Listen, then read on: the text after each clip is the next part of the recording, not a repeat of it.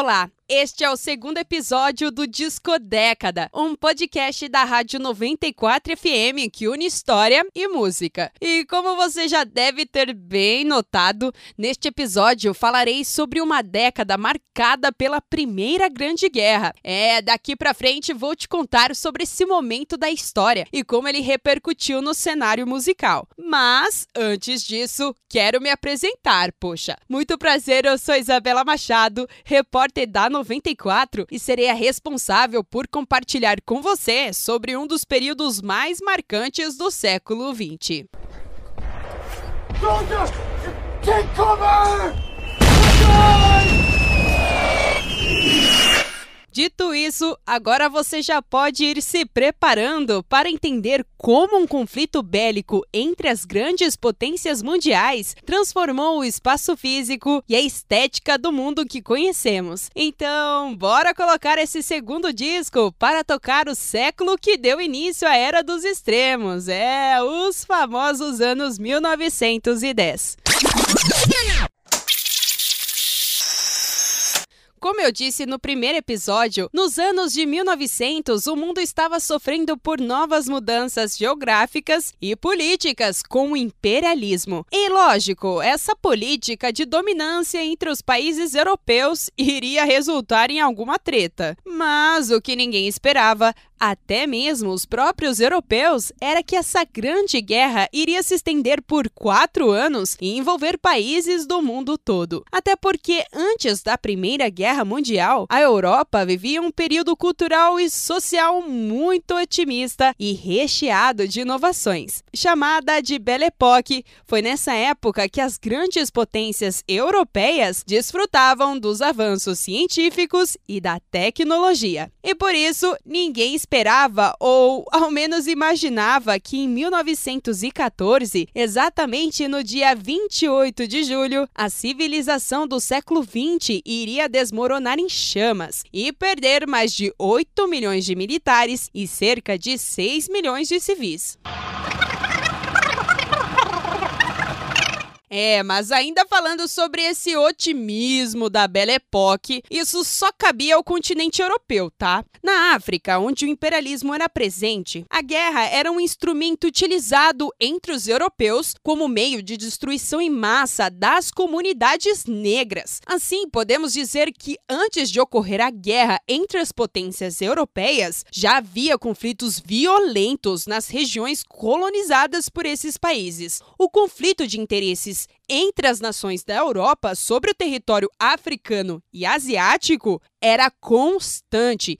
Todo mundo queria colonizar a região mais rica e estratégica, e por isso todo mundo lutava para tomar o lugar. Ou seja, o mundo já estava aquecido para uma grande guerra. Agora só faltava queimar. E o que provocou esse grande desastre, você já sabe, né? Ou pelo menos imagina, o assassinato do arqueduque austríaco Francisco Ferdinando.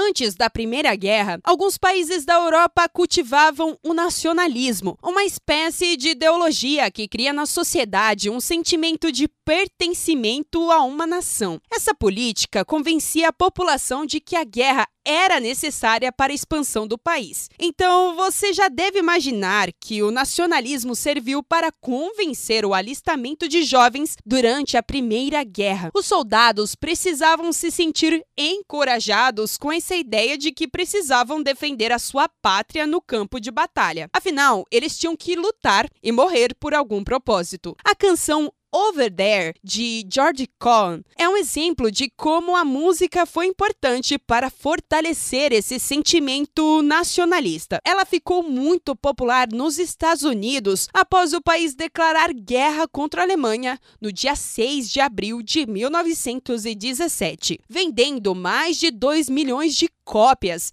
a música provou ser uma entre aspas, inspiração, tanto para os jovens que estavam sendo enviados para lutar, quanto para os familiares que se preocupavam com seus entes queridos. Johnny, get your gun, get your gun, get your gun. Take it on the run, on the run, on the run. Hear them calling you and me. E falando sobre a entrada dos Estados Unidos na guerra, foi nesse momento que uma das grandes novidades da época, e com certeza um dos maiores estilos musicais da história, se popularizou. Através da chegada de soldados estadunidenses nos países europeus, o mundo conheceu um novo ritmo, o jazz. Em meio a esse momento de tanta dor e luto, um grupo apelidado de Harlem Hellfighters, uma orquestra militar formada por músicos negros, chegou à França em dezembro de 1917 e balançou o coração dos que presenciaram o primeiro concerto oficial de jazz na Europa.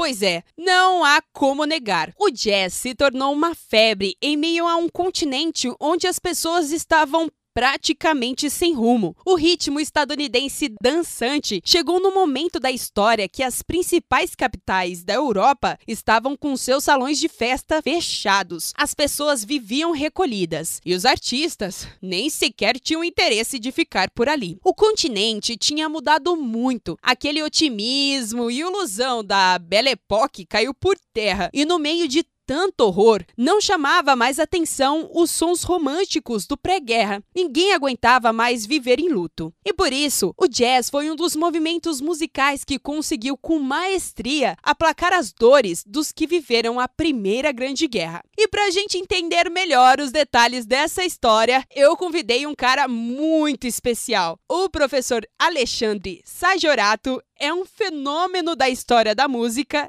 e um baita artista. Então, nada mais justo do que ouvir uma palhinha do que ele tem a dizer sobre esse momento da história. No momento de guerra, o jazz vai servir de música que vai dar hum, uma satisfação maior para as pessoas que estão ali naquele momento, no quartel, batalhas. Então o jazz acaba sendo uma música recreativa, né, para essas pessoas que estão ali. Né? Uma música que se torna popular, principalmente na Segunda Guerra Mundial. Então né, que, que é o estilo swing, então, o estilo de jazz que vai aparecer ali e vai ganhar muito destaque, vai se tornar a grande música pop assim nos Estados Unidos. Mas a gente tem que pensar que antes também, então, em torno da Primeira Guerra e até a Segunda Guerra, o jazz vai para a Europa. E, mas ele não vai tanto com artistas para lá. Alguns artistas até vão, mas como é um momento de guerra, vão poucos. É mais a música mesmo. A, a linguagem musical vai para lá e é formado então na Europa o seu próprio jazz que ele é chamado muitas vezes de jazz cigano, jazz europeu, com o Django Reinhardt, para fazer então um jazz que ele é um pouco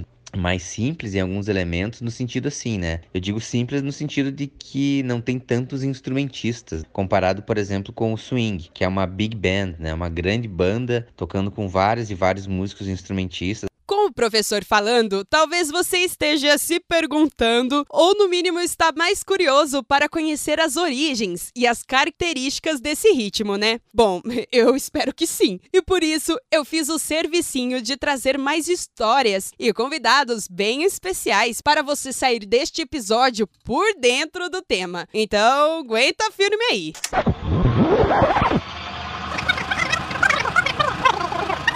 O jazz surgiu por volta de 1900 na cidade de Nova Orleans, nos Estados Unidos. Nesta época já havia outros tipos de canções como o ragtime e o blues. Esses gêneros tiveram muitas influências dos ritmos africanos, misturados com as tradições europeias. O professor Sajorato morou um tempo por Nova Orleans e, cara, ele faz um comentário que eu achei muito interessante a respeito do jazz, como um exemplo dessa mistura. O jazz ele vem então assim numa sequência, é, o ragtime vem primeiro. Então ele é um, um estilo que ele pega elementos do ragtime e mistura também com as brass bands, com as bandas de metais e com blues e também um, um pouquinho assim de outros ritmos que, que estavam ali em Nova Orleans, porque ele nasce em Nova Orleans, né? Então ele é um caldeirão. Eu morei em Nova Orleans um tempo e lá existia uma sopa né? É, e que eles simbolizavam muito, assim, mostrar é uma sopa mesmo, né? Uma, um alimento, assim. Então que, que tinha muitas uh, temperos e, e comida de vários lugares e eles diziam que isso simbolizava também um pouco da, da cultura, né? Afrodescendente ali e que é, se remetia também ao jazz, que o jazz seria então essa mistura de, de, de vários elementos, né? Nessa questão musical. De fato, esse caldeirão cultural surgiu por um motivo: a escravidão. A comercialização do povo negro nos Estados Unidos foi muito parecida com a do Brasil. Os navios negreiros, conhecidos também como tumbeiros no nosso país, vinham para a América lotados de povos da mesma região. Chegando aqui, eles eram separados porque assim não seriam capazes de se comunicarem e planejarem uma revolta. Quem nos conta mais sobre essa essa parte da história e como ela influenciou o jazz é o incrível pianista residente em Bauru, o Roger Eduardo Pereira os ritmos africanos influenciaram diretamente o jazz. Né? O jazz é um estilo profundamente e historicamente ligado às tradições africanas, né? por causa dos milhares de escravos que foram trazidos da África para trabalhar nas lavouras de algodão, né? tabaco, açúcar, arroz nas minas também e mais e posteriormente construção e expansão das ferrovias, né? Então, quando esse, esses escravos foram trazidos, eles também traziam toda a bagagem cultural, né? E os costumes da de onde eles vieram, né? Das suas tribos, das suas vilas, né? E esses escravos, na, em sua maioria, eles vieram da costa oeste da África, né? Então, e cada uma, cada, cada escravo, né, que vinham dessas regiões diferentes, traziam com eles dif uh, diferentes características, né, é, musicais, né, e cada uma com, com suas particularidades, né, as riquezas rítmicas, melódicas e os costumes religiosos, né. É que quando eles chegavam para desembarcar os navios negreiros, os escravos uma, da mesma tribo eram separados, né, desunindo eles. E isso acabou contribuindo ainda mais para a formação de um caldeirão cultural. Que aí misturou, foram misturados escravos de várias tribos. Aí, aí imagina a mistura de ritmo, de costumes, de rituais. Então, dentro desse panorama, é, a meu ver, o, o, embrião do que seria o jazz futuramente seriam as work songs, né? ou canções de trabalho, é, que eram cantadas pelos escravos enquanto eles trabalhavam nas lavouras, por exemplo, eu posso vou falar algumas características das work songs. Eram somente vocais, é, sem acompanhamentos. É, até porque eles estavam no meio do, do, do trabalho pesado, né? colheita, plantio. É, geralmente era, era, era é, um líder cantava alguma frase e em seguida vinha a resposta dos outros escravos, né? Aquela, aquele sistema de pergunta e resposta, como se fosse um coral. E essas músicas eram cantadas em dialetos africanos, né? Geralmente era, eram músicas mais lentas, ou então elas acompanhavam o fluxo do trabalho que estava sendo executado ali no momento, né? O ritmo do, do trabalho. Aí, a partir da abolição da escravatura pelo presidente Lincoln né, em 1863, é, os, os, escravos, é, os negros, tiveram a chance de ter um contato mais profundo com a música europeia e também com outros instrumentos, diversos instrumentos musicais, como piano, instrumento de, instrumentos de sopro, né, clarinete, trompete, trombone, e eram os instrumentos tocados nas bandas marciais. E as igrejas se tornaram, assim, abundantes na, entre as comunidades.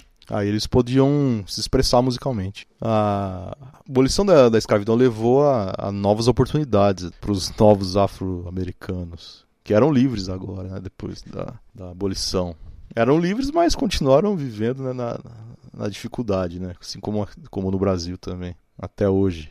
É, e a segregação racial limitava muito o acesso ao mercado de trabalho. E, mas haviam as, as exceções, é, o, o, escravo ser professor, pastor e músico. E muitos é, iam para o caminho da música, né, obtinham a educação musical. Uma das causas do jazz se tornar um grande fenômeno de massa em Nova Orleans é indicado pelo impressionante fato de que essa cidade tinha mais ou menos 89 mil habitantes negros e contava pelo menos com 30 bandas do gênero. Mas não é só isso, tá?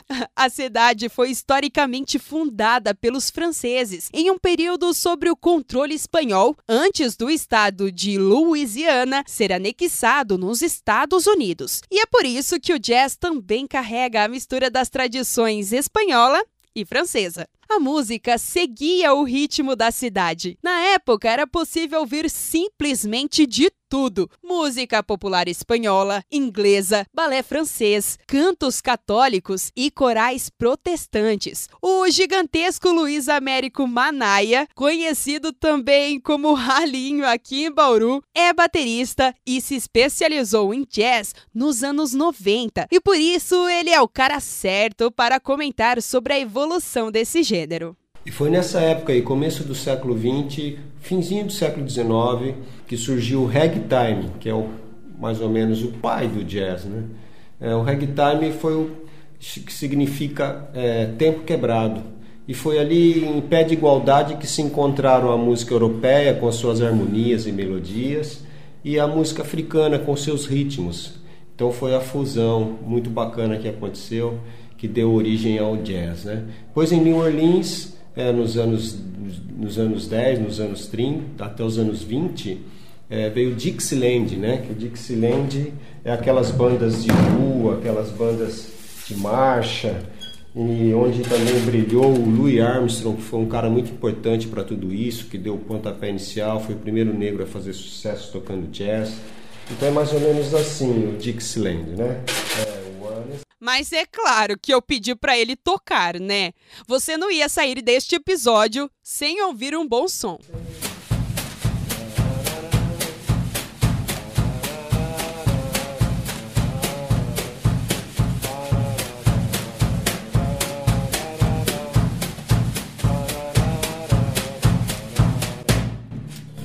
Esse é o Dixieland. Aí os ritmos aí foram surgindo várias vertentes depois disso, né? Nos anos 30 veio o swing, né? Que, é o, que é as grandes orquestras, as big bands, né?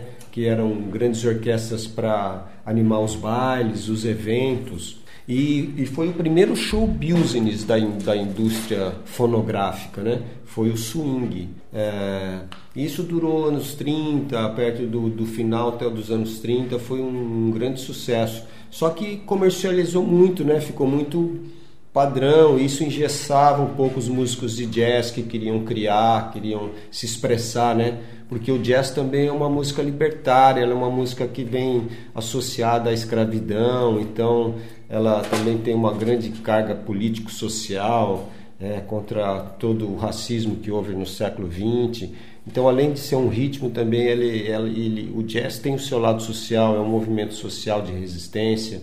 Então, os músicos se expressavam e se expressam ainda, né? Mas naquela época se expressavam mais pela, pela falta de liberdade de poder falar, então eles é, se expressavam na música. Então, cada fase ali de, de, de do, do, do, jazz teve uma expressão diferente, né? Então, como eles ficaram meio engessados com o swing, eles começaram a depois dos bailes e fazerem as jam sessions, onde foi criado o bebop, que é um ritmo mais nervoso, com muitas notas, é, mais rápido. Isso nos anos 40, com Dizzy Gillespie, Charlie Parker e mais ou menos assim, né?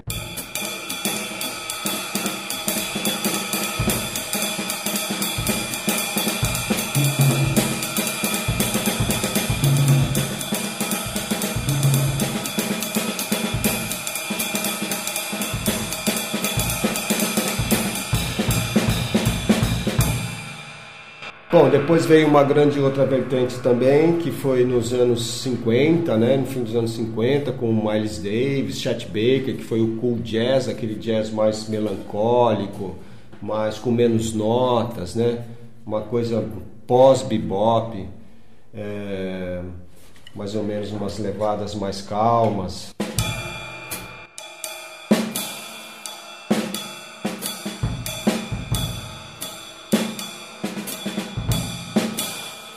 Depois dos anos 60 veio o free jazz, acompanhando toda aquela liberdade de cultura, os movimentos dos hippies, né? A, a, as viagens de ácido.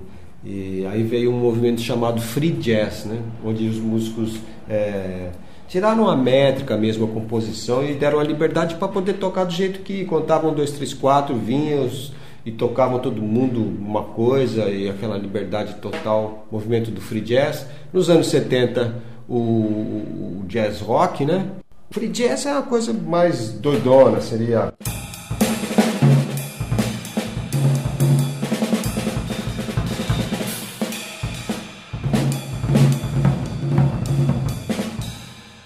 Muito louco. Aí nos anos 70 a mistura do jazz com rock, né? E o fusion também, né? Nos anos 70, que foi a mistura da música mundial, um pouquinho de tudo, né? É, mas você deve estar curioso sobre como foi esse século de tantas mudanças aqui no Brasil. E lógico, eu não ia deixar de falar do nosso país. Então eu aproveitei e perguntei ao músico Roger Pereira sobre como o jazz influenciou a música brasileira. O jazz sempre foi muito influente. Né? Os americanos sempre foram muito influentes no mundo todo. Né? Isso aumentou ainda mais do, no, ao final da Segunda Guerra Mundial. Que daí essa, essa influência chegou, acabou desembocando na cidade do Rio de Janeiro. Americanos vindo para cá, para a cidade do Rio de Janeiro. E aí acabou a música norte-americana acabou se atrelando à, à música brasileira, já influenciando, né? Aí, segundo algumas pesquisas que eu fiz, a semente dessa fusão foi plantada em abril de 53 pelo violonista Laurindo Almeida e o saxofonista americano Bud Chank, com a gravação do disco Brazilians, em Los Angeles.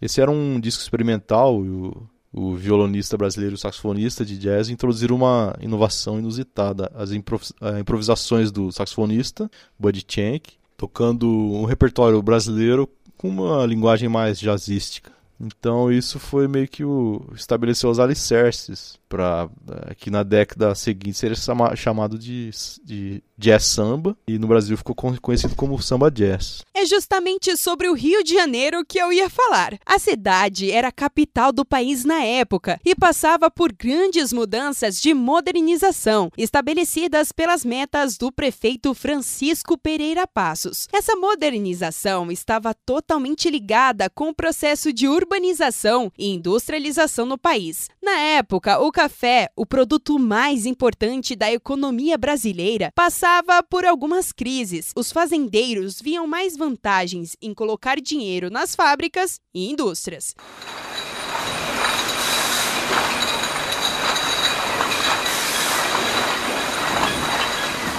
E para quem acha que São Paulo era o polo da industrialização nestas primeiras décadas do século XX está muito enganado. O Rio de Janeiro liderava o processo de industrialização com mais de 34 mil operários trabalhando nas fábricas dos anos de 1907. Isso fez com que a cidade ganhasse uma enorme visibilidade como a grande capital latina. Então, era mais que necessário modernizá-la. Mas, claro, com todo aquele luxo que as elites podiam proporcionar. Nas zonas mais ricas da cidade, as belas construções e comércios de luxo na Avenida Central e a paisagem marítima da Avenida Beira Mar chamavam a atenção de grandes arquitetos e engenheiros para realizar essas mudanças urbanísticas e deixar a cidade com esse aspecto de Belle Époque, só que brasileira, o prefeito Pereira Passos passou a expulsar as pessoas mais pobres que viviam no centro da cidade e demoliu inúmeros imóveis. Este episódio ficou popularmente conhecido como política do bota abaixo.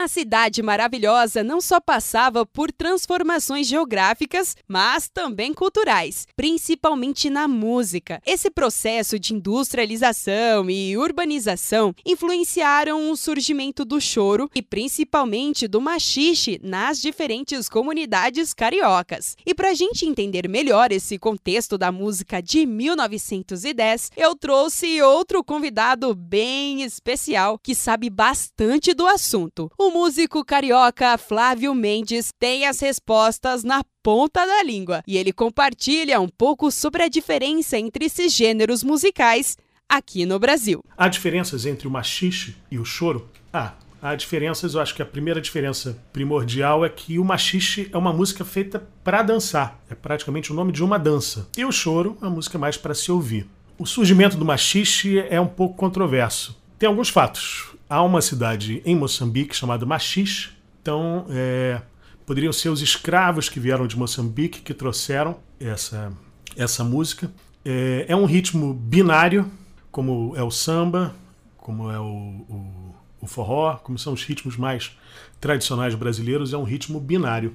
E outra controvérsia da, do surgimento do machixe é uma história que o Vila Lobos, Heitor Vila Lobos, grande compositor brasileiro, contou para o Mário de Andrade. Ele disse que tinha uma sociedade carnavalesca, que eram os blocos de carnaval da época, em que um, um, um, um sujeito que tinha o apelido de machixe começou a dançar um lundu. Lundu, uma dança dos negros e tal. Começou a dançar de uma forma diferente. E as pessoas todas começaram assim: nossa, é, olha a dança do machixe, eu quero dançar igual ao machixe. Então, o nome da, da, da dança ou da música viria é, desse, desse cara chamado machixe. Isso é a história que o Vila Lobos contou para o Mário de Andrade.